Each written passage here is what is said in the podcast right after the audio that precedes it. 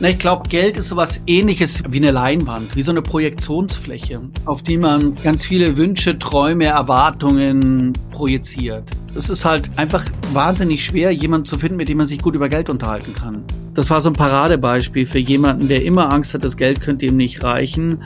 Und der eigentliche Parameter Gesundheit und Zeit war der, der am Ende zugeschlagen hat. Was gibt es einfach für ekelhafte Konstellationen, wo Menschen an ihrem Geld scheitern, darunter leiden, ihr Umfeld tyrannisieren. Das waren halt diese Geschichten, die ich versucht habe zu erzählen. Da sagte mir einer seiner Kinder, mit denen ich äh, heute zusammenarbeite, ach, wenn der Putin uns das Gas abstellt, das ist uns völlig egal. Wir sind 10 Grad im Wohnzimmer gewohnt, ne? weil Papa hat halt nicht geheizt, um Geld zu sparen. Geld war unserem Vater immer unglaublich wichtig hat sich ein Leben lang sehr viel damit beschäftigt, uns alle damit tyrannisiert. Und wir sind heute hier, weil wir rausbekommen wollen, ob das auch anders geht.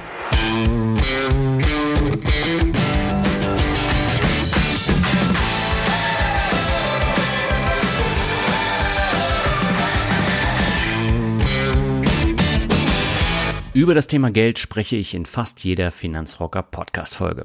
Darüber, was Geld und Reichtum mit Menschen machen kann, eher weniger. Deshalb passt es ganz gut, dass vor einigen Monaten das zweite Buch Geld oder Leben, wie sie aufhören, Unsinn mit ihrem Vermögen zu treiben, von Dr. Nikolaus Braun rauskam. In 30 Kurzgeschichten geht es dort um die Themen Finanzplanung, Besitz und Planung und zahlreiche Erlebnisse von Herrn Braun aus seinem Alltag als Honorarberater. Wie das erste Buch über Geld nachdenken ist auch das zweite Buch wieder sehr lesenswert, hat aber einen ganz anderen Schwerpunkt. Und deshalb habe ich Dr. Nikolaus Braun zum dritten Mal in den Finanzrocker Podcast eingeladen, um mit ihm über Geld und Glaubenssätze sowie noch ein paar andere Themen ausführlich zu sprechen. Damit heiße ich dich herzlich willkommen zu einer neuen Folge des Finanzrocker Podcasts. Mein Name ist Daniel Kort und im Intro wurden ein paar der Geschichten schon angerissen, aber es gibt darüber hinaus auch ein paar andere Stories. Daraus lässt sich auch so einiges für das eigene Selbstverständnis von Geld ableiten. Das habe ich schon beim Lesen gemerkt und dann beim Interview nochmal im Besonderen. Und herausgekommen ist wieder einmal ein sehr interessantes und reflektiertes 65 65-minütiges Gespräch. Ich wünsche dir jetzt viel Spaß beim Hören. Meine Leitung geht heute zum dritten Mal nach München zum Honorarberater Dr. Nikolaus Braun. Mit Geld oder Leben hat er vor kurzem sein zweites Buch veröffentlicht und wir wollen heute über den Umgang mit Geld, die Finanzindustrie und einiges mehr sprechen. Aber erstmal willkommen zurück im Finanzrocker Podcast, Herr Braun. Hallo, grüß Herr Kort. Ich freue mich sehr, dass ich wieder hier sein darf. Es hat mir immer viel Spaß gemacht und ich freue mich auf unser Gespräch. Ja, das freut mich, denn unser letztes Interview ist ja auch schon wieder über zwei Jahre her. Und damals haben wir über Ihr erstes Buch über Geld nachdenken gesprochen. Jetzt im Nachhinein, wie lief denn das Buch? Ich bin sehr zufrieden mit dem Buch. Ich bin ein Erstautor und das ist nicht Harry Potter. Gleichzeitig, der Verlag war sehr zufrieden mit den Verkaufszahlen. Da muss ich es auch sein. Und ich habe vor allem sehr, sehr vieles, sehr nettes Feedback bekommen und am meisten habe ich dann immer gefreut, wenn mir jemand eine E-Mail geschickt hat, wie, oh, vielen Dank, ich hatte das überhaupt nicht auf dem Radar, dass ich eine Vorsorgevollmacht brauche und das habe ich jetzt mhm. erledigt. Oder auch sehr schön, mir gelingt es jetzt besser, Geld auszugeben und ich habe erstmal einen großen Urlaub mit meiner Familie gemacht. Insofern ähm, war das äh, auch für, für mein Ego oder für das Gefühl, dass man irgendwas Relevantes macht, sehr schön. Aber das Feedback, was ich auch nach dem Podcast bekommen habe oder jetzt auch nach der Buchverlosung von Ihrem neuen Buch, das war auch sehr, sehr positiv und mir hat über Geld nachdenken ja auch sehr, sehr gut gefallen. Ja, vielen Dank. Der habe ich mich übrigens früher immer so lustig gemacht, dass man Autoren so leicht erwischen kann, wenn man was Nettes über ihr Buch sagt. und dann habe ich gemerkt, dass ich vermutlich der Schlimmste von all diesen Autoren bin und da natürlich sofort drauf eingehe und mich freue wie ein kleines Kind. ja, aber ich meine, das ist ja auch immer ein schönes Feedback und gerade so im Finanzbereich gibt's ja so viele Bücher und viele ähneln einander mittlerweile und äh, wenn man dann so ein Buch hat wie das von Ihnen oder die Bücher von äh, Hartmut Walz, äh, die bleiben einfach hängen, weil die auch ein sehr, sehr hohes Niveau haben. Gut, jetzt sage ich nichts mehr. ja, dann würde ich sagen, dann steigen wir mal ins Thema ein.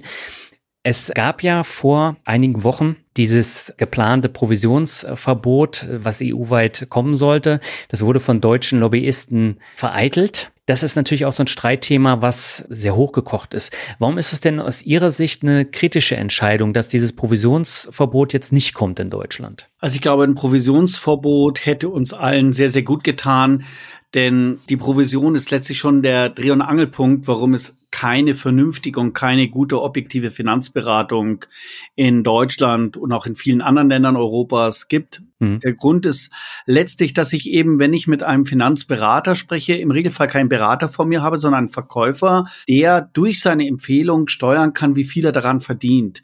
Und wenn er kein Säulenheiliger ist, dann wird er mir eben ein Produkt empfehlen, an dem er am meisten verdient und vielleicht wäre der mhm. richtigste Rat oder in der Situation vielleicht gar nichts zu tun. Insofern kann man das vergleichen mit einem Anwalt. Stellen Sie sich vor, Sie würden sich unglücklicherweise von ihrer Partnerin trennen, aber mhm. ihr Anwalt, der würde von ihrer zukünftigen Ex-Frau bezahlt werden. Das ist einfach ein diametraler Interessenskonflikt. In der Rechtsberatung nennt man das Mandantenverrat, das ist sogar strafbar. In der Finanzberatung ist es ein Geschäftsmodell. Und es liegt auch nicht daran, dass die Provisionsberater alles böse und habgierige Menschen sind. Das ist überhaupt nicht der Fall. Das meiste mhm. sind sehr freundliche, nette, zugewandte Menschen. Es liegt einfach daran, dass die Versuchsanordnung nicht fair ist. Und zwar nicht fair für den Kunden. Ja, ich meine, dieses Provisionsverbot gibt es in Großbritannien und in den Niederlanden, ne? Ja, oder auch in den, in Australien gibt es es schon sehr lange. Mhm. Und ist es bei Leibe nicht so, dass dort auf einmal eine Service- und Beratungswüste entstanden ist und wenn auch von der Lobby häufig behauptet wird, na ja, aber dann verschwinden zwei Drittel aller Berater und vier Fünftel aller Produkte, da kann ich nur sagen, Gott sei Dank. Und eine Begründung, warum das Provisionsverbot nicht kam, war ja, ähm, der Einschnitt könnte zu disruptiv sein. Es, für mich war Disruption im Business eigentlich immer positiv belegt. Es ist ja keine negativ äh, zerstörerische Kraft und ein Neustart hätte uns gut getan, wobei ich einschränkend sagen muss, politisch und gesellschaftlich und so wie wir, ich meine damit also mein Businesspartner Stefan und ich äh, groß geworden sind in der Finanzindustrie, haben wir tatsächlich so eine Art DNA, äh, dass wir der Meinung sind, das Pro Provisionsgeschäft muss weg. Für uns als Geschäftsmodell ist es letztlich wunderbar, dass uns der Staat hier letztlich einen äh, konzeptionellen Vorsprung garantiert, der verhindert, dass sich die Masse der Finanzberater in die richtige Richtung bewegt. Also rein vom Geschäftsmodell sind wir nicht unglücklich damit, wenn es weiter so geht wie bisher. Aber Sie haben eben das Wort Disruption genannt. Wir haben ja in der Bankenszene sowieso eine Disruption. Es gibt immer weniger Filialen. Das Investmentgeschäft wird da auch immer mehr eingeschränkt. Vieles geht nur noch online. Da erübrigt sich doch eh vieles oder nicht? Ja, also ich glaube, was natürlich durch die Hintertür passiert, weil es der Finanzindustrie in großen Teilen nicht gelingt, eine relevante und wertvolle Dienstleistung zu erbringen, ist natürlich so eine Art Abstimmung mit den Füßen. Mhm. Das heißt, viele, gerade junge Menschen, entziehen sich der konventionellen Finanzberatung, nehmen ihr Schicksal selber in die Hände. Mal großartig, also ich würde so Generation ETF nennen, mal spooky und grauenerregend. Äh, dann wird irgendwie auf Trade Republic gezockt, bis der Arzt kommt und kein Geld mehr da ist. Mhm. Und eigentlich müsste es das ureigenste Interesse der Finanzindustrie, die ja so eine wichtige Funktion in einer Gesellschaft hat, sein, selber die Geschäftsmodelle zu überdenken und wieder relevanter zu werden. Absolut, aber eine Trade Republic verdient kein Geld, wenn nicht gehandelt wird, weil die Sparpläne sind kostenlos. Genau, also das ist auch keine Antwort ähm, ähm, auf die, äh, das Problem. Und ich glaube, also ich glaube, das, was mir am meisten Mut macht, ist tatsächlich große Teile oder größere Teile einer Finanzblogger oder YouTuber-Szene Kanäle wie Finanzfluss oder jetzt auch der neue Kanal vom Andreas Beck, die dazu beitragen, dass Menschen die Angst vor dem Kapitalmarkt verlieren, das kleine ABC des Investierens kapieren und ihr Schicksal selber in die Hände nehmen. Und das ist an sich eine sehr gute Entwicklung. Ja, und sie sparen hohe Provisionen. Absolut. Jetzt haben Sie in Ihrem neuen Buch in einem Nebensatz geschrieben, dass die Finanzindustrie in weiten Teilen toxisch ist.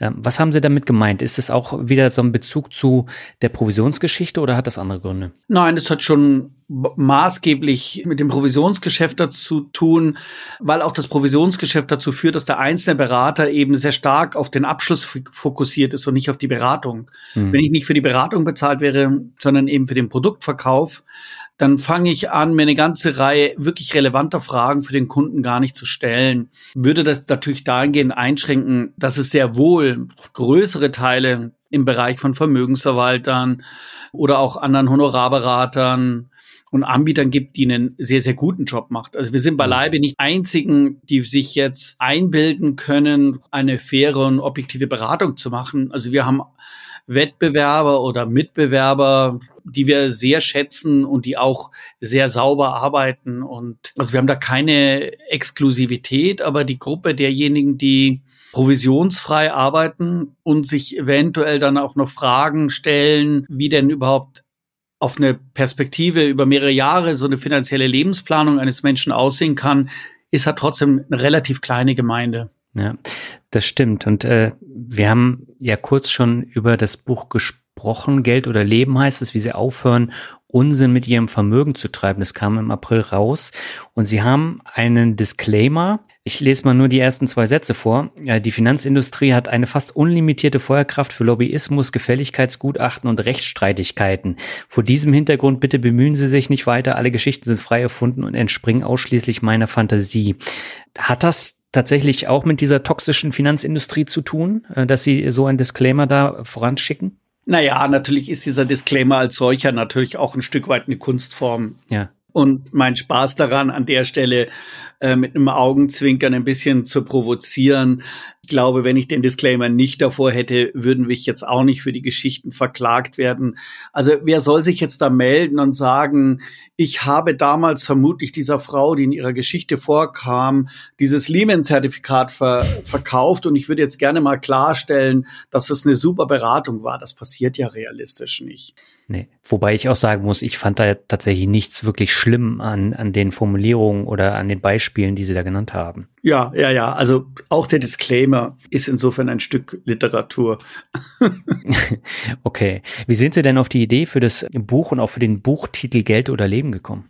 Ich hatte immer dieses Gefühl, dass Menschen, wenn es um ihre Finanzen geht, teilweise strukturell handlungsunfähig sind weil sie nicht gelernt haben, über das Thema zu reden. Das heißt ja, über Geld spricht man nicht. So wachsen viele Menschen eben mit nicht weiter reflektierten Glaubenssätzen auf von Geld, bei Geld redet man nicht, Geld hat man, Geld muss man machen, Geld äh, stinkt nicht, Geld verdirbt den Charakter. Wir haben nie Glück mit Geld gehabt. Geld ist in unserer Familie schon immer durch uns durch die Finger gerannt. Lauter so ein Mist, der einen nicht weiterbringt. Die Finanzratgeber, und ich rede jetzt nicht von dem Blödsinn von irgendwelchen Verschwörungstheoretikern oder wie werde ich schnell reich Büchern, auch wirklich gute, seriöse Finanzbücher. Allen voran diese großartigen Bücher von Hartmut Walz und Gerd Kommer perlen mitunter an den Menschen ab. Also wie oft habe ich jemanden getroffen, der gesagt hat, ja, ich habe das alles kapiert, ich habe auch souverän investieren gelesen und dann schaue ich ins Portfolio und denke mir, aber hallo, irgendwie stand in dem Buch doch was anders. Da hatte ich so die Vermutung, äh, man bräuchte eventuell einen anderen Zugang zu dem Thema, der eben nicht so rational ist und der nicht über den Neokortex und über Wissensvermittlung geht, sondern dass man andere Leute beobachtet. Was machen die mit ihrem Geld? Was machen die mit ihrem Leben? Wie hängt denn dieses Geld eigentlich mit Lebensentwürfen zusammen? Und woran scheitern die? Wo haben die großartige Erfolge? Woran laborieren die?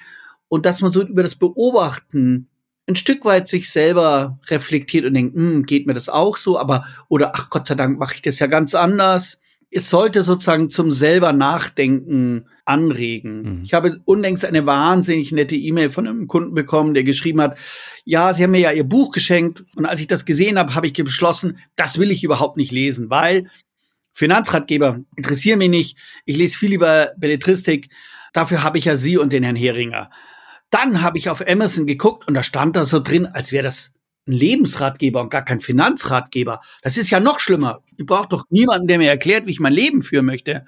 Jetzt habe, haben sie mich um ein Feedback gebeten und dann habe ich angefangen, da reinzulesen. Und auf einmal habe ich lauter unterhaltsame Kurzgeschichten gelesen, die gar nicht so schlecht geschrieben sind, hat sich ein bisschen freundlicher formuliert, so ähnlich. Aber und auf einmal habe ich angefangen, über Geld nachzudenken, was ich ja gar nicht wollte. und, und, und das war so die, die Idee dahinter. Also meine Frau zum Beispiel hat sich geweigert, über Geld nachdenken zu lesen. Und wir haben es mühsam äh, in homöopathischen Dosen ab und zu mal als Hörbuch im Auto gelesen. Ganz fertig ist sie, glaube ich, nie geworden. Aber das neue Buch hat sie zum Beispiel sehr gerne gelesen, weil sie das eben, es befriedigt mitunter auch so einen gewissen Schlüssellochperspektive. Man guckt anderen Leuten zu ich hoffe trotzdem, dass ich mit den Helden der Geschichte oder den Heldinnen immer einigermaßen liebevoll und freundlich umgegangen bin. Das war so diese Idee, eben durch die Beobachtung was zu lernen. Und ich habe auch ganz bewusst darauf verzichtet, diese Geschichten auszuwerten. Also am Ende sozusagen zu sagen, anhand dieser Geschichte sehen Sie, wie schrecklich das ist, wenn man den Hals nicht vollkriegt oder wie furchtbar das ist, wenn man seinen Kindern nichts gönnt oder dass es keinen Sinn macht, sich Schiffsbeteiligungen zu kaufen, sondern ich wollte das ganz bewusst offen lassen, weil ich, als ich die erste Geschichte geschrieben habe, habe ich sie mal drei, vier Leuten geschickt und ich habe von vier Leuten quasi fünf verschiedene Interpretationen bekommen. Und das fand ich großartig, dass Menschen zu unterschiedlichen Schlussfolgerungen gekommen sind. Und das, deshalb dachte ich, ist, man walzt es vielleicht platt wenn man nachher konkrete Hinweise gibt. Ja, also es ist ja jetzt auch kein klassisches Finanzbuch, sondern wie Sie sagen, das sind diverse Kurzgeschichten, die sich rund um das Thema Geld drehen in allen möglichen Facetten. Und ich habe das leider Gottes abends immer gelesen und da war es wirklich so, dass ich danach immer nachdenken musste. Und äh, das hat mich schon beschäftigt. Und sowas macht für mich eben ein gutes Buch aus, wenn ich das nicht vorgekaut bekomme, sondern selber nachdenken muss. Ja, sag mal, ich habe auch da, da kondensieren sich ja quasi 20 Jahre Finanzberatung drin mhm. und auch ein Stück weit, wie ich selber als Kind oder Jugendlicher mit Geld groß geworden bin. Das sind ja viele Geschichten, die mich selber auch nicht losgelassen haben. Ja, mein normaler Alltag sieht ja so aus. Ich gehe ja rein, mache ich meinen Job, mache ich gerne, rede mit Menschen, dann gehe ich wieder nach Hause. Aber es gibt mal so Geschichten, die nimmt man mit die beschäftigen einen. Teilweise, weil es einfach großartige Menschen sind, die wir ja treffen, die unglaubliche Dinge gestaltet haben, teilweise gegen jede statistische Wahrscheinlichkeit. Zum Beispiel mein Buch, diese Geschichte von diesem Online-Händler, der nach China fährt mit 5000 Euro Cash in der Hosentasche mit seinem äh, besten Freund und Kumpel, um ein Business zu starten. Und man denkt, ihr seid doch schon ausgeraubt, bevor ihr überhaupt in Hamburg am Flieger seid. Und auf einmal machen die daraus ein Business Model und brechen aus ihrem Angestellten-Dasein aus. Ja, also mhm. solche Dinge, die nehmen einen mit, aber auch Geschichten, wo man denkt, was gibt es einfach für ekelhafte Konstellationen, wo Menschen an ihrem Geld scheitern, darunter leiden, ihr Umfeld tyrannisieren. Das waren halt diese Geschichten, die ich versucht habe zu erzählen. Die Geschichten, die mich selber mehr als, sagen wir mal, die, die, die nächsten 30 Minuten beschäftigt haben, sondern die mich teilweise bis heute immer wieder zu so einem gewissen Staunen bringen. Ja, ich fand das auch interessant. Sie haben Ihr Buch mit so einem ganz kurzen Interview beendet und da haben sie gefragt, ob die Geschichten jetzt zum besseren Verständnis beigetragen haben zum Thema Geld und Leben. Und die Antwort war dann, vielleicht kenne ich jetzt ein paar deutlich bessere Fragen, aber verwirrt bin ich bezogen auf Geld vermutlich mehr als davor, nur auf einem höheren Niveau. Haben Sie das äh, eigentlich auch geplant, dass äh, da die Fragen offen bleiben sollen und dass man sich damit beschäftigen soll? Also ganz eindeutig ja. Und ich finde auch, es gibt auch einfach bei vielen Sachen keine klaren Antworten. Und bei manchen Geschichten sind die Schlussfolgerungen so naheliegend, dass es auch einfach äh, billig wäre, wenn Sie an diese Geschichte denken von Martin, einem Menschen, der eine extrem unterkühlte Kindheit hatte und sich selbst vergewissert hat die ganze Zeit nur über sein Vermögen und der jeden Tag von seinem Mitte 20 Jahre alt, bis zu dem Moment, wo er gestorben ist, auf einen Zettel sein Gesamtvermögen festgehalten hat und der seine Familie tyrannisiert hat mit dem Geld. Ich erinnere mich an ein Gespräch, da war das Buch schon fertig, da sagte mir einer seiner Kinder, mit denen ich äh, heute zusammenarbeite, ach, wenn der Putin uns das Gas abstellt, das ist uns völlig egal. Wir sind zehn Grad im Wohnzimmer gewohnt ne, weil Papa hat halt nicht geheizt, um Geld zu sparen. Nachher zu schreiben, dass das nicht in Ordnung ist, mit dem Geld seine Familie zu tyrannisieren und dass man sich sein Leben verbaut, wenn man möglichst reich stirbt, eine Witwe und Kinder hinterlässt, die einen nicht in einer guten Erinnerung im Herzen weitertragen, das, das liegt so nahe. Ja, absolut. Jetzt habe ich mir auch die Frage gestellt, das kommt ja auch immer wieder im Buch vor, ähm, dass Geld schnell zum trügerischen Mittel von Status, Selbstwert, Identität, Anerkennung und Liebe wird. Ähm, warum ist das eigentlich so? Na, ich glaube, Geld ist sowas ähnliches wie eine Leinwand, wie so eine Projektionsfläche, auf die man ganz viele Wünsche, Träume, Erwartungen projiziert. Das sieht man am deutlichsten vielleicht in der Lotto-Werbung, die ja so diesen Gedanken vermittelt, wenn ich nur genügend Geld habe, lösen sich alle Probleme von selber. Das ist das eine. Also Geld ist ja ein universales Tauschmittel und man kann sie eben nicht nur in Waren und Dienstleistungen tauschen oder irgendwie investieren in der Hoffnung, dass es mal mehr wird, sondern man kann es eben auch in, eben in Status tauschen, ne? indem ich mir eine, eine dicke Uhr kaufe oder ein tolles Auto oder einen Urlaub mache in einem wunderbaren Hotel und dann all mein, mein gesamtes soziales Umfeld über Instagram tyrannisiere. Ähm, ich weiß selber noch, wie ich nach meinem Studium angefangen habe zu arbeiten und gemessen an dem sozialen Umfeld, in dem ich gelebt habe, also München-Schwabing, vermutlich der am schlechtesten verdienende Vater in diesem Kindergarten war. Und das, wie das an einem nagt, ne? Also gut, jetzt bin ich wieder in einem Beruf, in dem man tunlichst nicht neidisch sein sollte, weil natürlich alle unsere Mandanten qua Definition finanziell erfolgreicher sind als ich selber. Wird sich vielleicht ja noch mal ändern. Aber das sind so Dinge, die man eben da drauf projiziert.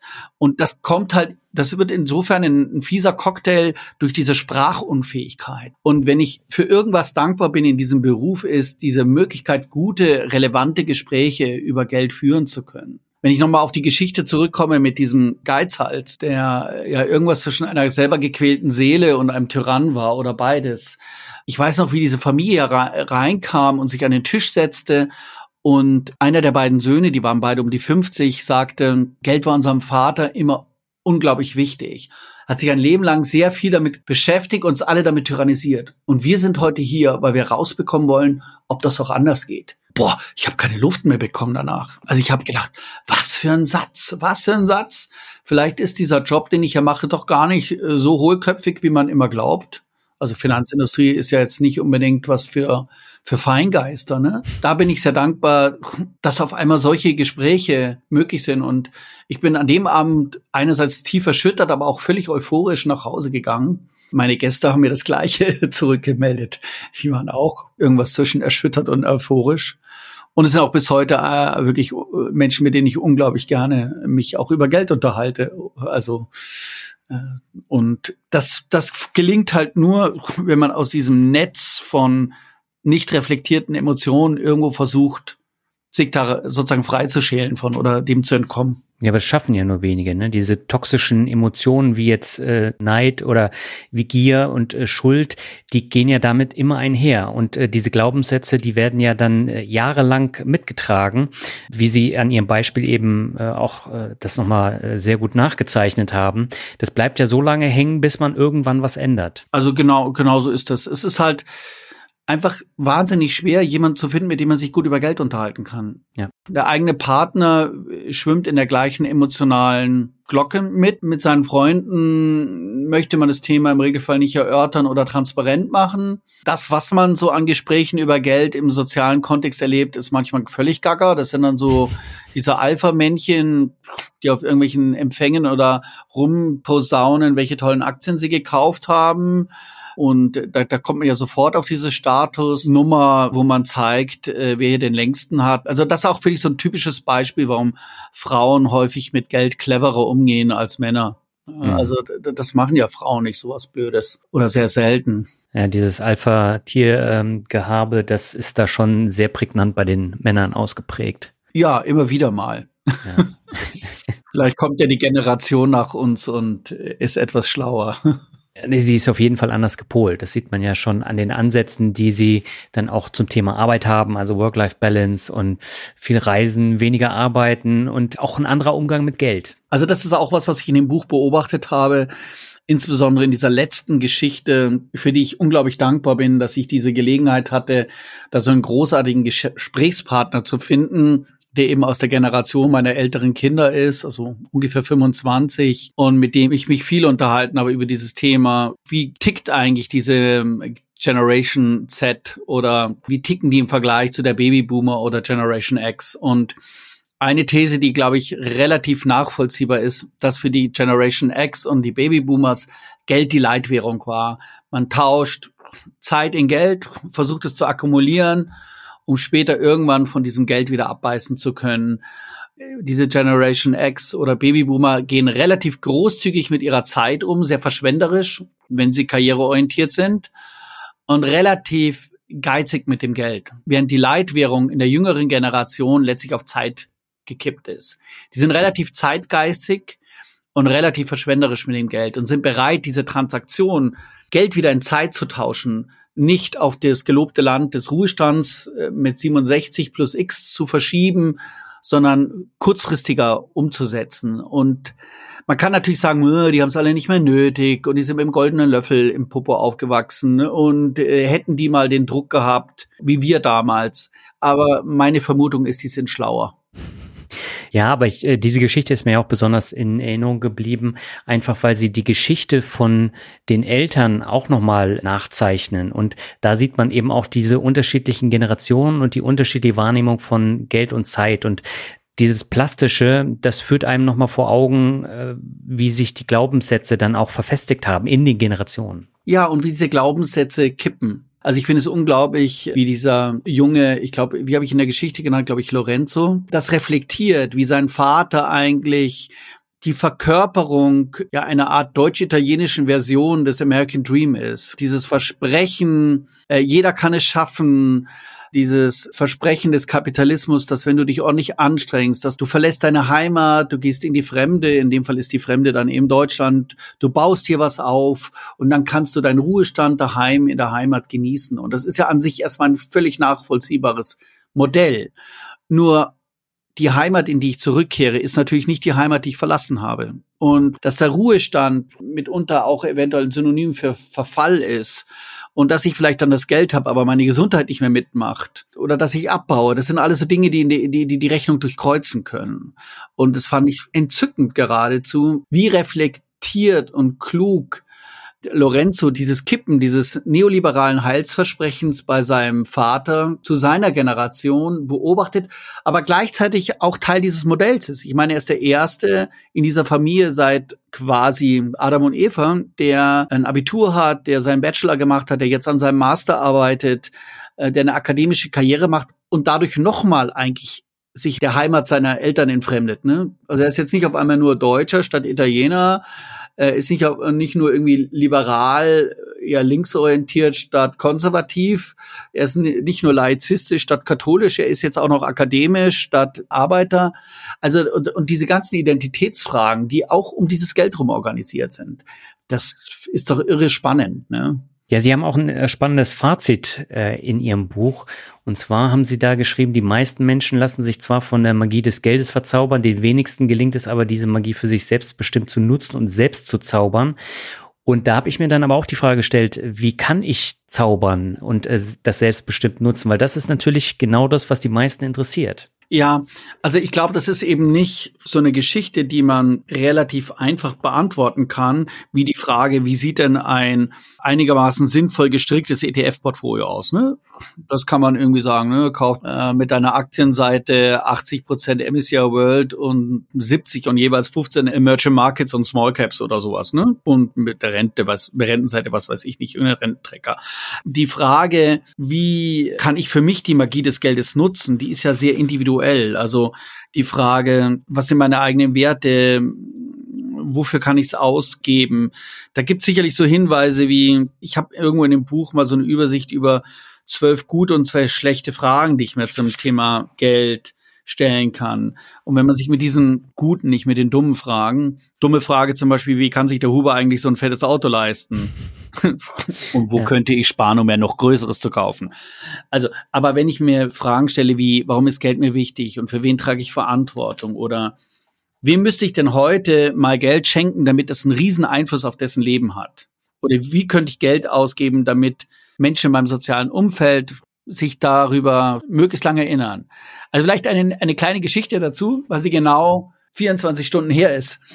Ich habe gestern okay. meine Tochter abgeholt und habe ihr versprochen, sie zu einem Reiterhof zu fahren, wo sie einmal die Woche auf so einem Schulklepper rumjuckelt. Und ich war pünktlich was ich versuche zu sein, aber nie so ganz bin. Und wir hatten richtig Zeit. Und auf einmal kommen wir in einen sensationellen Stau. Egal welchen Weg wir eingeschlagen haben und Google Maps vor und zurück. Wir haben gemerkt, wir kommen irgendwie zehn Minuten, bevor die Reitstunde ist vorbei, ist da an. dann haben wir beschlossen, wir drehen jetzt um und fahren zurück nach München und essen Eis. Da war der Stau auch auf dem Rückweg. Und auf einmal waren wir in den Outskirts von München in Garching, weil ich mich versucht habe durchzukämpfen, naja, das jetzt nur vor Ort über, eine, über die Ingolstädter Landstraße zurückzufahren. Und habe gemerkt, oh wow, hier genau um die Ecke ist so ein Lasertag, wo wir mal mhm. Geburtstag gefeiert haben. Und gesagt, hey, wir gehen jetzt da rein und spielen eineinhalb Stunden Lasertag. und haben, obwohl wir die blöde Reitstunde schon bezahlt habe, die ja sankostmäßig natürlich nie wieder zurückkommt, mhm. irgendwie einen knappen Fuffi ausgegeben, um eineinhalb Stunden da rumzuballern. Und das ist natürlich eine völlig irrationale Geldverschwendung, ja. Das Budget ist sozusagen für den Tag längst verbraten. Es gibt eigentlich keinen Anlass wie ein Geburtstag oder sonst was. Und trotzdem denke ich, also kleinteilige Geldausgabe, wo sie sich denkt, ach, mein alter Papa, ganz so schlimm ist er nicht. Ne? Und ich finde so eine Überlegung, also worauf ich hinaus will, dass man überlegen muss, wie, Carl Richards nennt es immer, wie kriege ich meinen Umgang mit Kapital, sowohl beim Anlegen als auch beim Ausgeben, in Linie mit meinen Werten. Und wenn ich mal übergeordnete Werte definiert habe, diese Frage, warum ist Geld wichtig für mich? Ich würde sagen, Geld ist mir wichtig, äh, um meinen Kindern um, und meiner Familie und uns möglichst viele gemeinsame Erinnerungen und Erlebnisse finanzieren zu können. Die Frage wird natürlich erst relevant, wenn mal die Basis stimmt. Ne? Also muss man die Miete zahlen können und was zu essen haben. Aber darüber hinaus. Ne? Und, und ich, ich glaube, man, es gibt keinen Quickfix für diese Frage. Mhm. Aber, aber die, diese Orientierung an den guten Fragen und sich damit auseinanderzusetzen, ist sicherlich im über Geld nachdenken habe ich ja diesen Part mit diesem One-Page Financial Plan drin. Das wäre ein guter Ansatz, sich klar zu werden, warum ist Geld wichtig für mich? Für was brauche ich Geld? Für was brauche ich wie viel Geld? Ausbildung der Kinder, Sicherheit im Alter, Flexibilität bei der Berufswahl, möglichst viele schöne äh, Erlebnisse. Ja, absolut. Also das kann ja jetzt auch sein, dass man sich von seinen Dividenden beispielsweise die Urlaube finanziert, die man dann im Jahr macht. Und äh, das kann sich über ein paar Jahre dann zu einem schönen, erholsamen Fernreiseziel dann entwickeln. Und dann hat man auch davon was. Genau, und, und das ist, glaube ich, auch so unglaublich wichtig, eben dieses Geld auch irgendwann wieder in die Transaktion zu bringen, wo man es ausgibt. Und hat man natürlich zwei widersprechende Ziele. Das eine ist dieser Compounding-Effekt, wo es unglaublich wichtig ist, finanziell Renditen wieder anzulegen und den Zins- und Zinseszinseffekt mitzunehmen. Gleichzeitig, vielleicht kann ich das nochmal an einem Beispiel illustrieren, wenn das aus diesem Buch äh, Die with Zero von Bill Perkins kommt, er spricht da von der Erinnerungsdividende und erzählt das Beispiel, wie er gerade angefangen hat in, in New York als so eine Art Laufbursche bei den Brokern und er hat spar jeden Monat mühsam irgendwie 50 oder 100 Dollar gespart. Und sein Kumpel hat dieses Geld, was er da so gespart hat, genommen, hat sich 2000 Dollar Kredit aufgenommen und ist acht Wochen durch Europa getourt und hat seinen Job gekündigt und er hat gesagt, du bist ja völlig bescheuert. Und im Rückblick sagt er, er hat genau das Richtige gemacht. Der war Anfang 20, für 2000 Dollar acht Wochen Urlaub machen in Europa, das kriege ich später nie wieder hin. Und er trägt eine Erinnerung mit sich mit für die nächsten 60 Jahre, die kriege ich nie wieder zurück. Also nehmen wir an, ich hätte diese 2000 Dollar jetzt gehabt und ich hätte die angelegt und die wären Kaufkraft bereinigt, bis ich 70 bin. 20.000 Dollar. Was will ich mit 70 machen mit den 20.000 Dollar?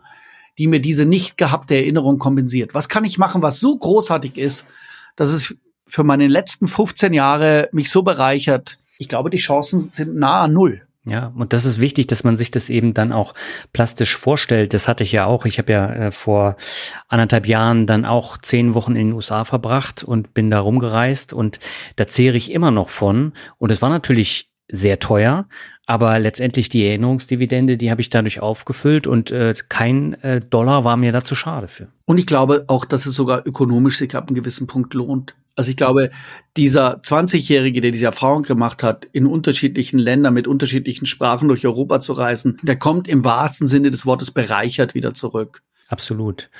Sie haben ja in Ihrem Buch auch diverse Zitate immer am Rand der Seiten abgebildet und äh, diese dann auch in den jeweiligen Kontext eingebunden. Sind das jetzt alles Zitate aus Ihrem Berateralltag? Ja, fast alles. Äh, eigentlich kommt fast alles daher. Ich glaube, im einzelnen Fall sind es mal Kindheitserinnerungen oder so, aber im Regelfall kommen die aus dem, aus dem Berateralltag. Warum mussten die unbedingt ins Buch rein?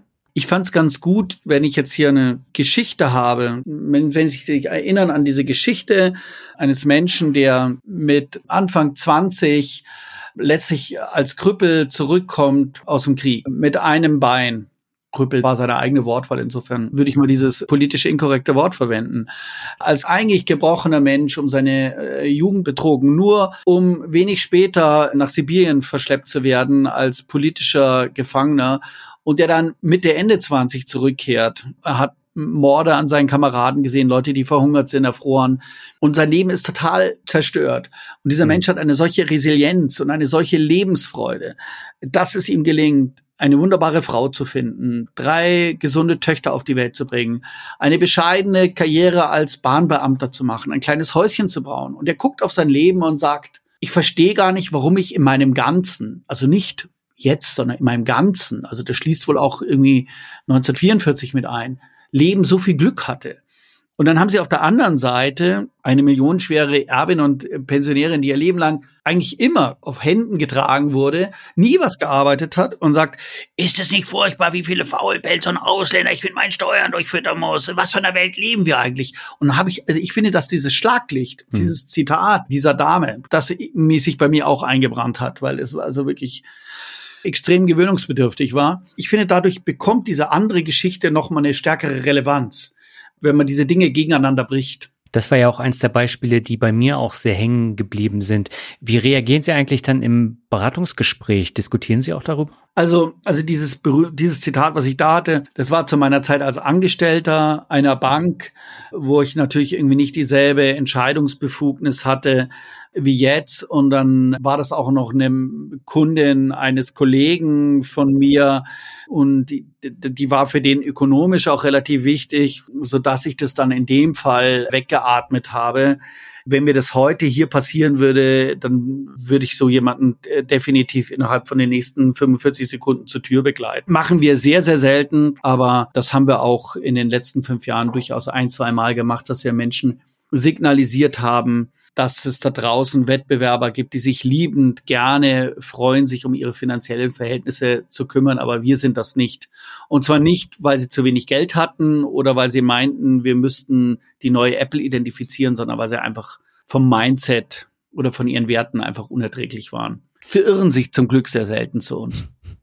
Sie hatten da noch ein anderes Beispiel, was bei mir auch hängen geblieben ist. Das hatte ich in meinem Newsletter dann als Beispiel.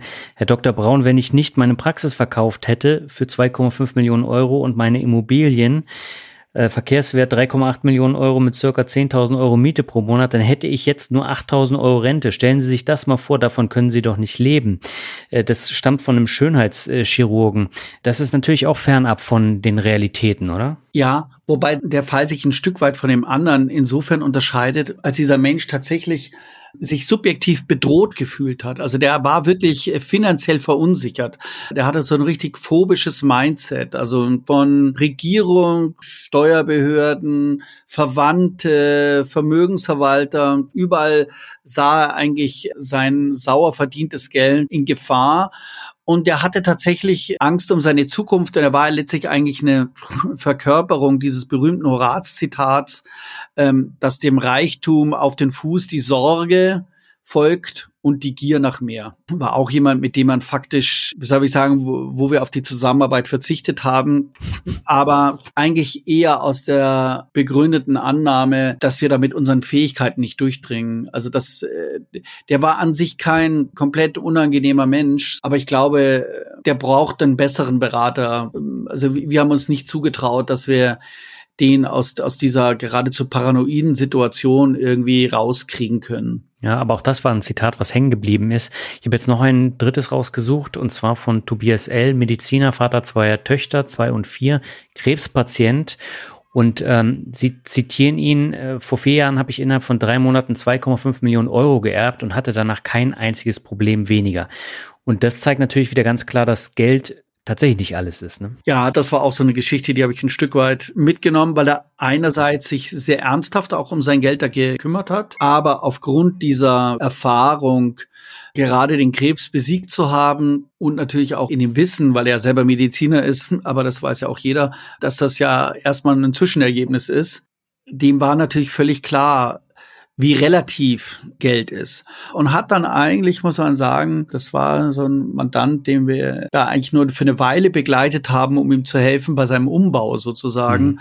hat er eigentlich sehr kluge Entscheidungen gefällt, Komplexität aus seiner Vermögenssituation rauszunehmen. Ähm, das einfach, der hat merkwürdige oder nicht optimale Immobilien geerbt und die zu veräußern und sich ein Häuschen zu bauen für seine Familie und ja, zu gucken, dass Stressquellen zu reduzieren. Er war ein eigentlich ein sehr kluger und angenehmer Gesprächspartner, mit dem ich bis heute immer ab und zu nochmal so per E-Mail Kontakt habe. Ja, aber das, an der Stelle ist es natürlich ziemlich platt. Wir haben einen Krebspatienten mit zweieinhalb Millionen. Wenn er tot ist, geht es ihm genauso, als wäre er pleite. Da, das, da, da hat man so zum Greifen, ja, dass es keinen Sinn macht, möglichst reich auf dem Friedhof zu landen. Aber dieselbe Problematik betrifft uns alle ja. Wir werden alle irgendwann mal hier abtreten wir werden alle von diesem Vermögen nichts mitnehmen können. Dort ist es halt besonders greifbar. Ja, auch die Gegensätze jetzt von diesen unterschiedlichen Zitaten, das bleibt einfach im Kopf hängen. Das schüttelt man jetzt nicht so einfach äh, ab, sondern man macht sich darüber Gedanken. Und ich hatte im letzten Jahr auch von einer Geschichte gehört, äh, die leider Gottes wahr war, dass ein Mitarbeiter eines Unternehmens mit 65 dann in die Rente gegangen ist und nach einem Monat an einem Herzinfarkt gestorben ist. Das heißt, von der tollen Zeit als Renner hat er wirklich nichts gehabt. Und das hat mir natürlich auch wieder gezeigt, wie fragil das Leben sein kann. Und wenn ich meine ganzen Wünsche und Träume jetzt auf in 20 Jahren lege, dann kann es passieren, dass ich davon gar nichts habe und das ganze Ersparte dann Schall und Rauch ist. Das äh, zeigt natürlich dann auch wieder, dass man tatsächlich in Erinnerungsdividenden investieren sollte und die auch ausnutzen sollte, weil ansonsten hat man am Ende gar nichts davon, wenn es ganz dumm läuft. Ja, also ich, ich erlebe ja sehr häufig Menschen, die Angst haben, dass ihnen ihr Geld bis zum Lebensende nicht reicht. Sehr häufig das Leben nicht, um das ganze Geld auszugeben. Das ist der häufigere Punkt. Und natürlich gibt es auch so eine gewisse Wunsch von vielen Menschen, so eine hundertprozentige Gewissheit zu haben, dass das Geld reicht, die man natürlich systematisch nie bekommen kann. Da gab es auch eine Geschichte, die mir wirklich sehr, sehr nahe gegangen ist, die ich auch in dem Buch, in diesem Kapitel über Geld und Zeit was sowieso irgendwie mein, mein finde das spannendste Thema ist, wie Geld und Zeit und Lebenszeit zusammenhängt, ähm, erzählt habe und äh, die mich eigentlich bis heute auch immer wieder beschäftigt, weil es auch ein Stück weit eine Geschichte meines Scheiterns als Berater an der Stelle war, beziehungsweise eine steile Lernkurve bei mir ausgelöst hat.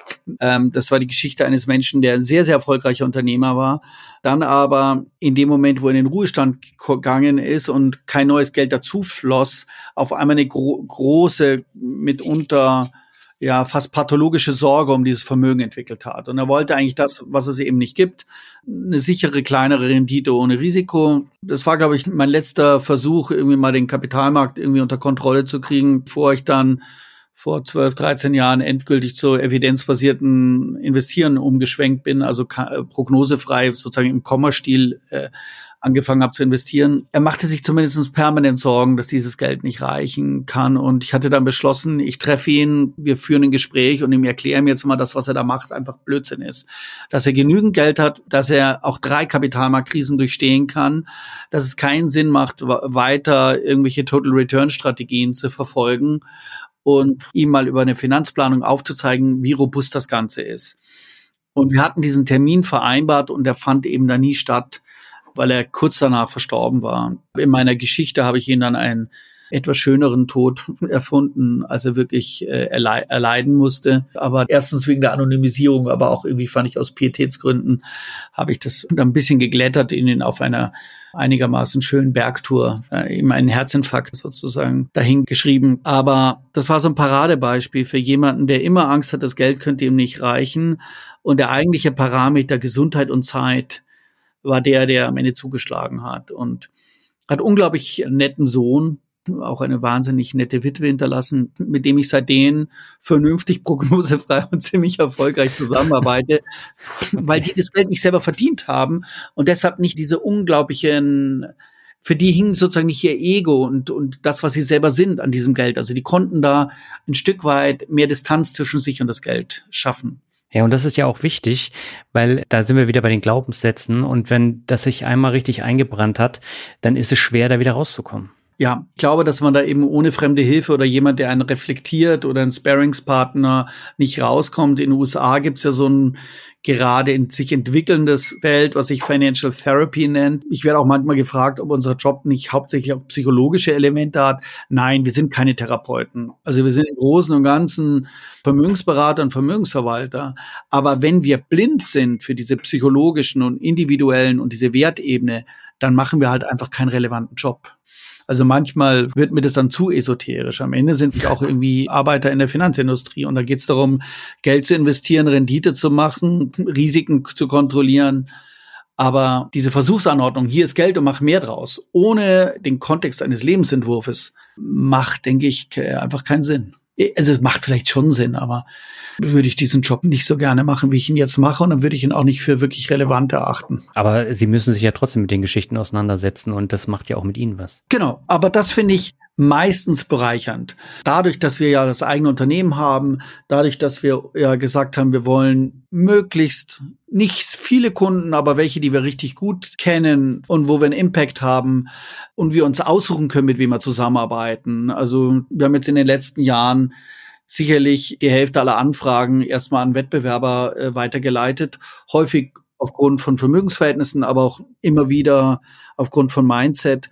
Und dadurch haben wir weit überdurchschnittlich freundliche, nette und zugewandte Kunden.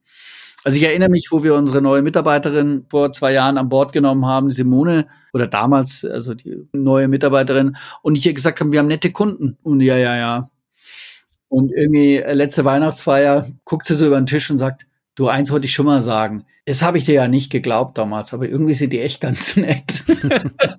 also insofern ist dieses, die Sachen mit nach Hause nehmen, weil es häufig Geschichten sind, die einen anrühren oder Biografien, die einen anrühren und wo man auch wirklich sehr, sehr viel Respekt einfach mal meistens haben muss, was Menschen gestaltet und auf die Beine gestellt haben. Aber das, was ich früher oft mit nach Hause genommen habe, was für ein unangenehmer Mensch. Und nur weil der Geld hat, muss ich mich jetzt um den kümmern und mich von dem so blöd anreden lassen. Das Thema haben wir nicht mehr. Jetzt habe ich noch mal eine Frage zum Buch und zwar äh, einige Geschichten, die haben Sie schon im ersten Buch vorgestellt. Ich erinnere mich jetzt beispielsweise an die Geschichte mit Ihrem Sohn, äh, wo Sie nach Spanien, glaube ich, geflogen sind zum Champions League Spiel. Warum haben Sie sie noch mal übernommen in das neue Buch? Also das Buch hat ja eine Art Matrix-Organisation. Also es gibt sieben übergeordnete Themen die irgendwas mit dem Thema Geld zu tun haben. Mal sehr offensichtlich, so wie Erfolg, Reichtum oder vielleicht auch Luxus. Manchmal weniger offensichtlich wie Angst oder Zeit. Und zu jedem dieser sieben Themen habe ich ja dann vier Geschichten erzählt. Immer eine, die, die gut ausgeht, also so eine Komödie. Da läuft im Hintergrund so ein bisschen meine Ausbildung als ursprünglich mal postmoderner Geisteswissenschaftler durch, also sogenannte Master Natives, also eine Komödie, Menschen lieben und betrügen sich und am Ende wird geheiratet, sozusagen. ähm, die Romanze, das ist sozusagen Ritterprinzessin Drache Schwert, da geht ein, ein Held durch irgendwelche Gefahren, so wie bei Star Wars oder, oder der Odyssee und kommt am Ende geläutert zurück. Die Tragödie, die könnte man vereinfacht so zusammenfassen, am Ende sind alle tot oder vom Schicksal klein gemahlen und die Groteske. Und ich fand diese Geschichte mit dem Champions League zum Thema Luxus, also oder auch Verschwendung. Leiste mir mal so einen richtigen Luxus und es war richtig gut, es war heiter, es hat keine bittere Seite, fand ich die sehr schön. Ich habe dann ähm, aber gleichwohl auch ein paar Mal so ein Feedback bekommen, da sind irgendwie zwei, drei Geschichten oder Sachen doppelt drin. Ich werde es insofern korrigieren, dass ich in der nächsten Auflage von über Geld nachdenken die Geschichten austausche. Weil, sag mal, das ist jetzt ein Buch über Geschichten und da wollte ich auch tatsächlich immer die beste Geschichte erzählen, die es dazu gibt. Und über Geld nachdenken ist ja auch eher ein Ratgeber, ein abstrakter. Und da würde ich die Geschichten entweder austauschen oder auch eher durch theoretische oder theoretischere oder abstraktere Themen ersetzen. Die kleineren Überschneidungen, die es im Theorieteil gibt, die sind aus meiner Sicht unvermeidbar. Bei den Kommabüchern, da sind einfach beim Thema ETF für Senioren oder ETF für Einsteiger, ETF für Hochvermögende, also dieses Vermögen erhalten, glaube ich, heißt es. Und das klassische souveräne Investieren, da gibt es ein paar Teile, die sind halt einfach gleich, weil die muss man einfach nochmal erklären. Und da finde ich es in Ordnung, dass es sich überschneidet. Bei dem anderen werde ich es einfach über die zweite Auflage rausnehmen, damit sozusagen die beiden Bücher äh, keine höheren Schnittmengen haben. Mhm. Aber ich finde es auch nicht tragisch. Ich weiß, ich weiß jetzt auch nicht, habe natürlich auch keine Transparenz, wie viele Leser von Geld oder Leben das andere Buch auch gelesen haben. Ne? Aber das würde ich zumindest für die Zukunft dann vermeiden.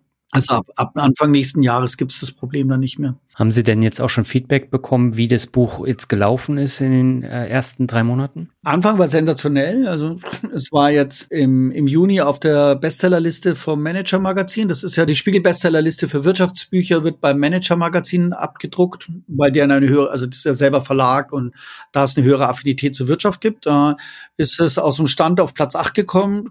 Ich wage zu bezweifeln, dass sich da dauerhaft gegenüber Büchern von etablierten Autoren langfristig da festbeißt. Aber das fand ich ein super Erfolg. Und ich habe sehr, sehr viele sehr nette Rückmeldungen auch bekommen, so auch aus dem Mandantenkreis oder auch von Leuten, die unseren Newsletter lesen. Ich freue mich da auch über jede einzelne. Ich habe auch auf jede einzelne geantwortet. Mal sehr launische Kommentare und lustige, wie den ich vorhin zitiert habe, der, der Mensch, der das Buch nicht lesen wollte, aus Versehen gelesen hat und dann noch obwohl er es überhaupt nicht fort hatte, dann noch aus Versehener über Geld nachgedacht hat. Aber insofern bin ich damit super zufrieden. Und der Verlag hat sich da auch irgendwie, wie soll ich sagen, sehr angestrengt. Die haben einen Schwerpunkttitel draus gemacht. Die fanden das Konzept super und haben es auch sofort verstanden. Was ich großartig fand, weil es ja eigentlich kein, kein Ratgeber ist für den Buchverlag, der ja doch viel im Ratgeberbereich macht. Und die haben sich auf diesen Ratgeber ohne Ratschläge äh, eingelassen. Da bin ich auch sehr dankbar. Ja, es wurde auch äh, groß präsentiert. Ich habe ja parallel dazu das andere äh, Highlight-Buch gelesen, nämlich die Piratenstrategie von Stephanie Voss, die ich auch schon vor Jahren im Podcast äh, hatte, bei mir Mut zum Glück. Und die habe ich beide hintereinander gelesen, die Bücher, und beide sind auch sehr hängen geblieben und haben mich auch begeistert. Ja, und was natürlich großartig war, war dieses große Interview im Spiegel. Das war natürlich ein Glückstreffer weil wir haben ja in dem Sinne, anders als große Unternehmen, keine große PR-Abteilung. Ne? Wir sitzen hier irgendwie zu sechst und die Marketingabteilung, ja, sehen wir irgendwie selber. Ne?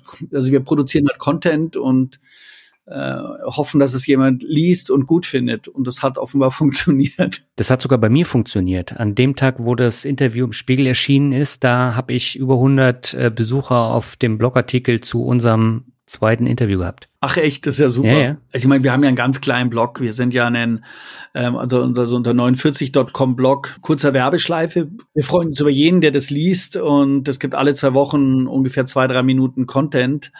Aber wir hatten tatsächlich dann nach dem Spiegel-Interview 100 neue äh, Blog-Abos. Und das ist zwar nichts, was sich irgendwie in Euro quantifizieren lässt und es bringt am Ende keinen keinen einzigen Euro mehr Umsatz, aber es ist einfach für uns unglaublich wichtig von unserer DNA, dass wir jenseits dieser kleinen Glocke von relativ hochvermögenden Menschen diese Botschaft, dass Geld nichts Schlimmes ist, dass es was Schönes ist, dass man mit wunderbare Dinge machen kann, dass der Kapitalmarkt gar nicht so grauenerregend kompliziert ist, äh, dass man sein Schicksal da selber in die Hand nehmen kann, dass man sich gute Fragen stellen soll, dass, dass, dass wir mit dieser Botschaft rauskommen.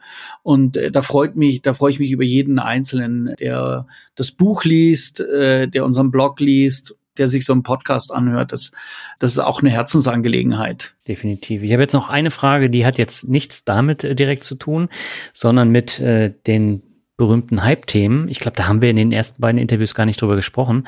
Aber wir hatten ja das Thema Kryptowährungen in den Medien äh, die ganze Zeit. Auch der NFT-Markt und das Thema Metaverse waren große Themen im vergangenen Jahr.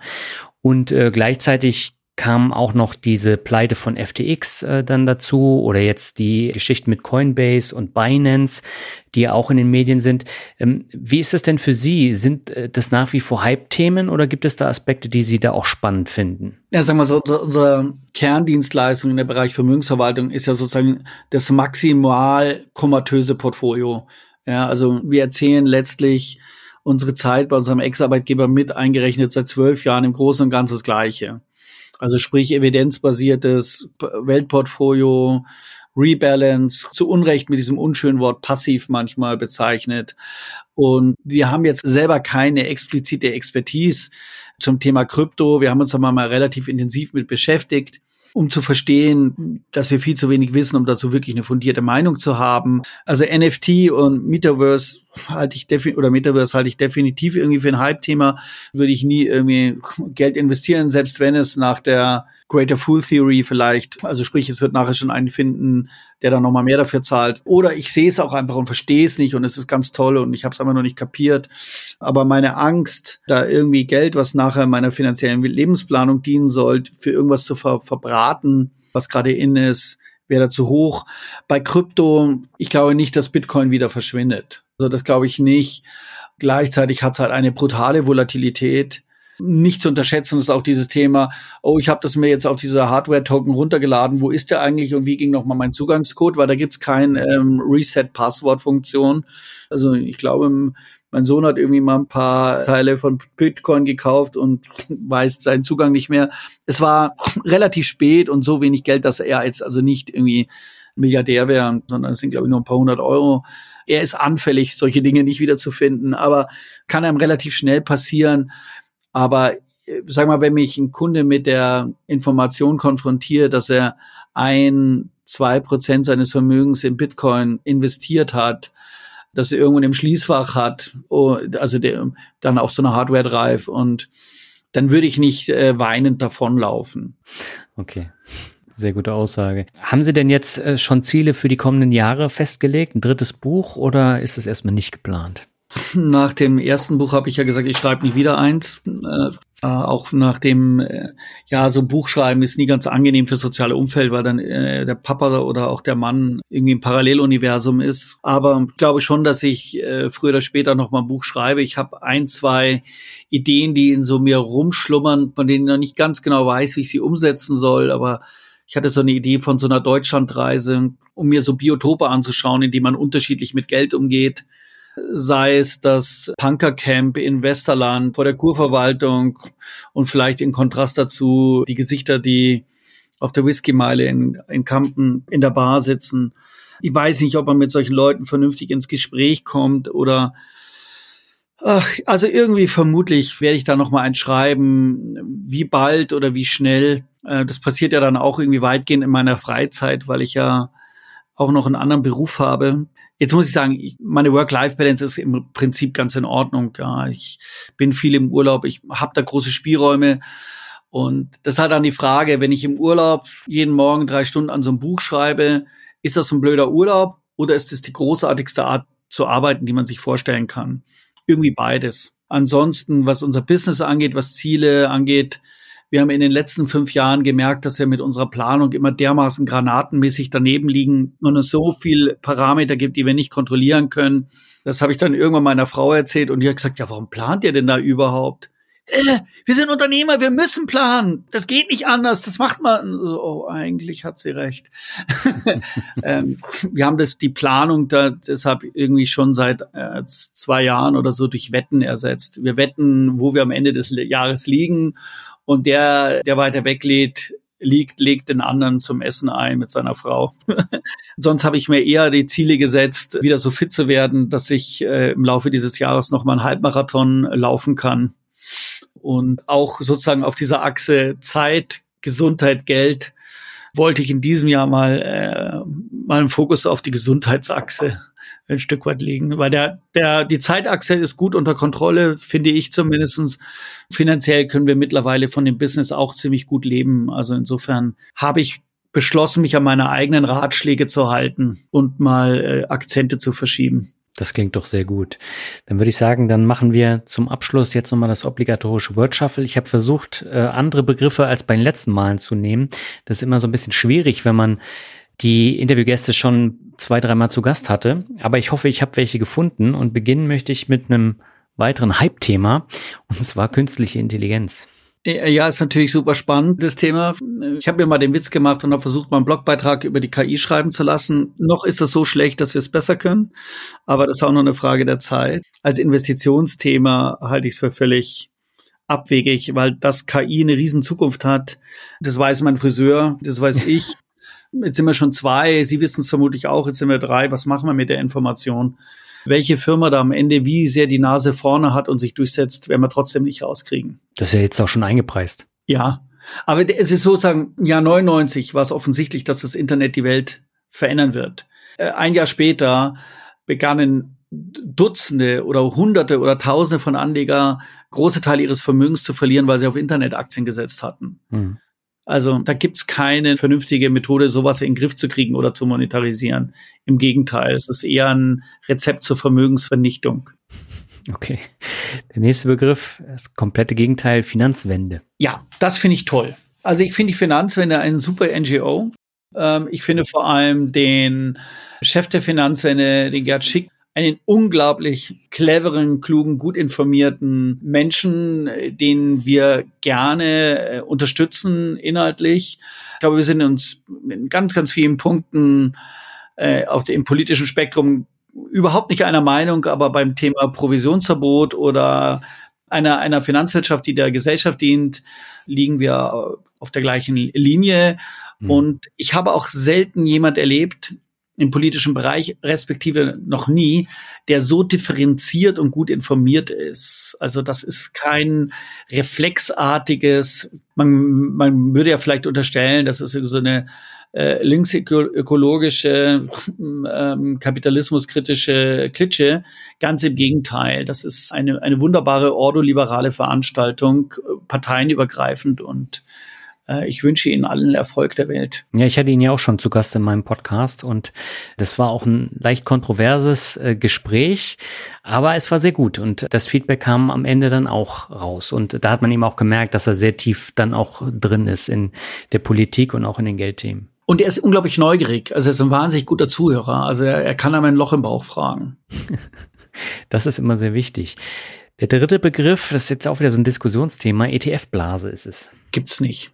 Also gibt's die, die ETF-Blase im Sinne von, wenn alle Leute nur noch in ETF investieren, dann bricht der Markt zusammen und das ist das Ende der Welt oder dann lohnt es sich wieder aktiv zu investieren. Das ist Quatsch. Das ist, wenn man heute auf ETF extra anschaut, gut, da sind die unterschiedlichen Tranchen dabei, irgendwie annähernd zweieinhalbtausend ETFs gibt, auf die unsinnigsten Themen, das ist sicherlich irgendwo eine ETF-Blase. Da gibt's Wildwuchs und Quatsch ohne Ende. Aber das ETF ist und bleibt für einen Privatanleger das Mittel der Wahl.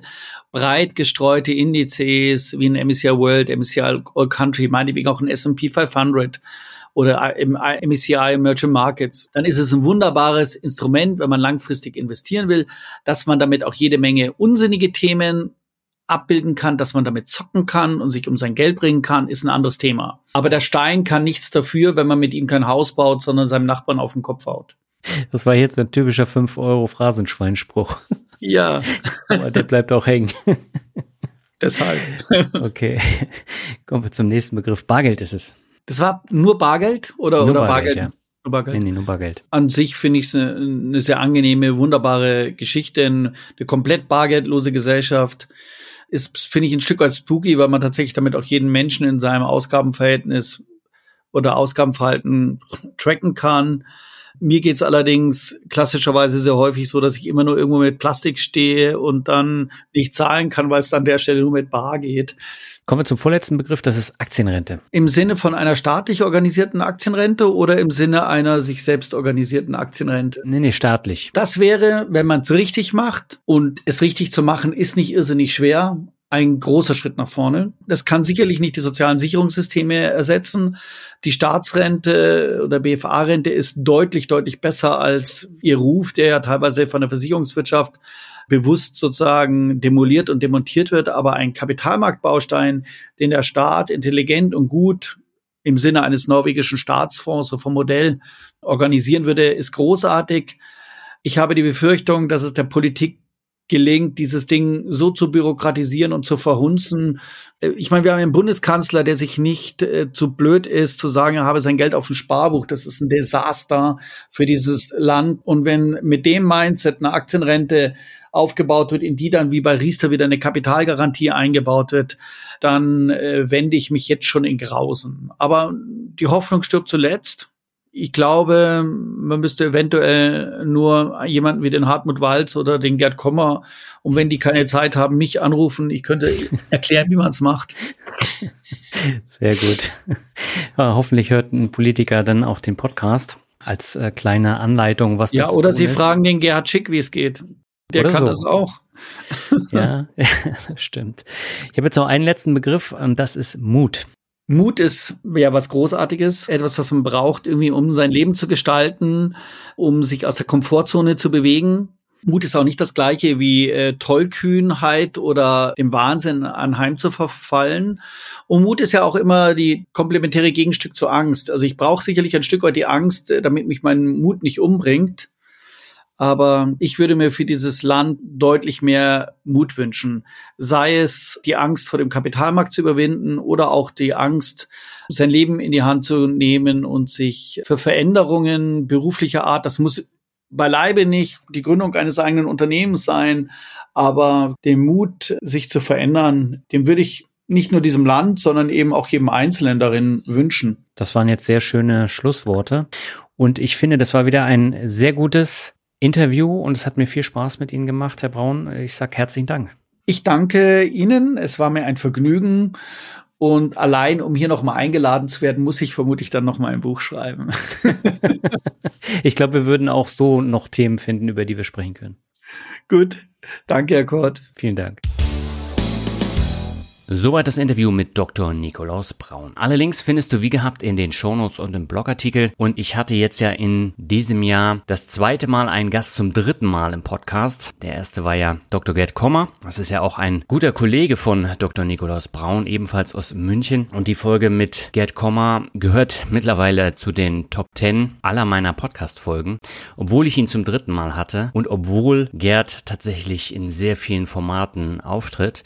Aber das zeigt dann eben auch, dass es durchaus interessant sein kann, einen Gast zum dritten Mal einzuladen und dann eben auch andere Fragen zu stellen. Und genau das gleiche Gefühl habe ich jetzt auch bei dem Interview mit Herrn Braun. Und ich fand das Interview sehr interessant und es gibt eigentlich gar keine Themen, die sich da überschneiden im Vergleich jetzt zu den ersten beiden Interviews. Wenn dir das Interview gefallen hat, hör doch nochmal in die ersten beiden Interviews rein. Ich verlinke diese dann auch in den Shownotes. Das war jetzt die letzte Folge vor der obligatorischen Sommerpause. Ende August geht es dann wie gehabt mit den regulären Interviews weiter. Für Anfang August habe ich aber noch ein kleines Sommerspecial eingeplant, das als Video und Podcast erscheinen soll. Zum Schluss noch eine kleine Bitte. Ich habe meinen Hosting-Anbieter gewechselt und muss jetzt im Blog alle Player austauschen und auch noch ein paar andere Dinge ändern. Und dabei sind mir so einige Fehler bei der Übertragung in den Texten der Podcast-Folgen aufgefallen und auch noch einige andere Bugs. Und äh, wenn dir also in den nächsten Wochen irgendein Fehler beim Finanzrocker Podcast auffallen sollte oder der Podcast über irgendeinen Podcatcher nicht verfügbar sein sollte, dann gib mir einfach kurz Bescheid. Zu dem Hostingwechsel noch eine kleine Anmerkung. Künftig wird es vor und in den Podcast-Folgen immer mal wieder eingespielte Werbung geben. Deshalb nicht erschrecken, wenn da nicht von mir eingesprochene Werbung in den älteren Folgen kommt, sondern etwas andere. Keine Angst, das wird jetzt keine Überhand nehmen. Es gibt ohnehin nur einen Werbeplatz in der Mitte jeder Folge. Ob der dann auch genutzt wird oder nicht, hängt vom Advertiser ab. Und ich bin sehr gespannt, wie gut oder schlecht das Ganze funktioniert. Aber das muss ich jetzt auch erstmal testen. Jedenfalls erleichtert dieser Wechsel auch einiges und ist deutlich günstiger als vorher.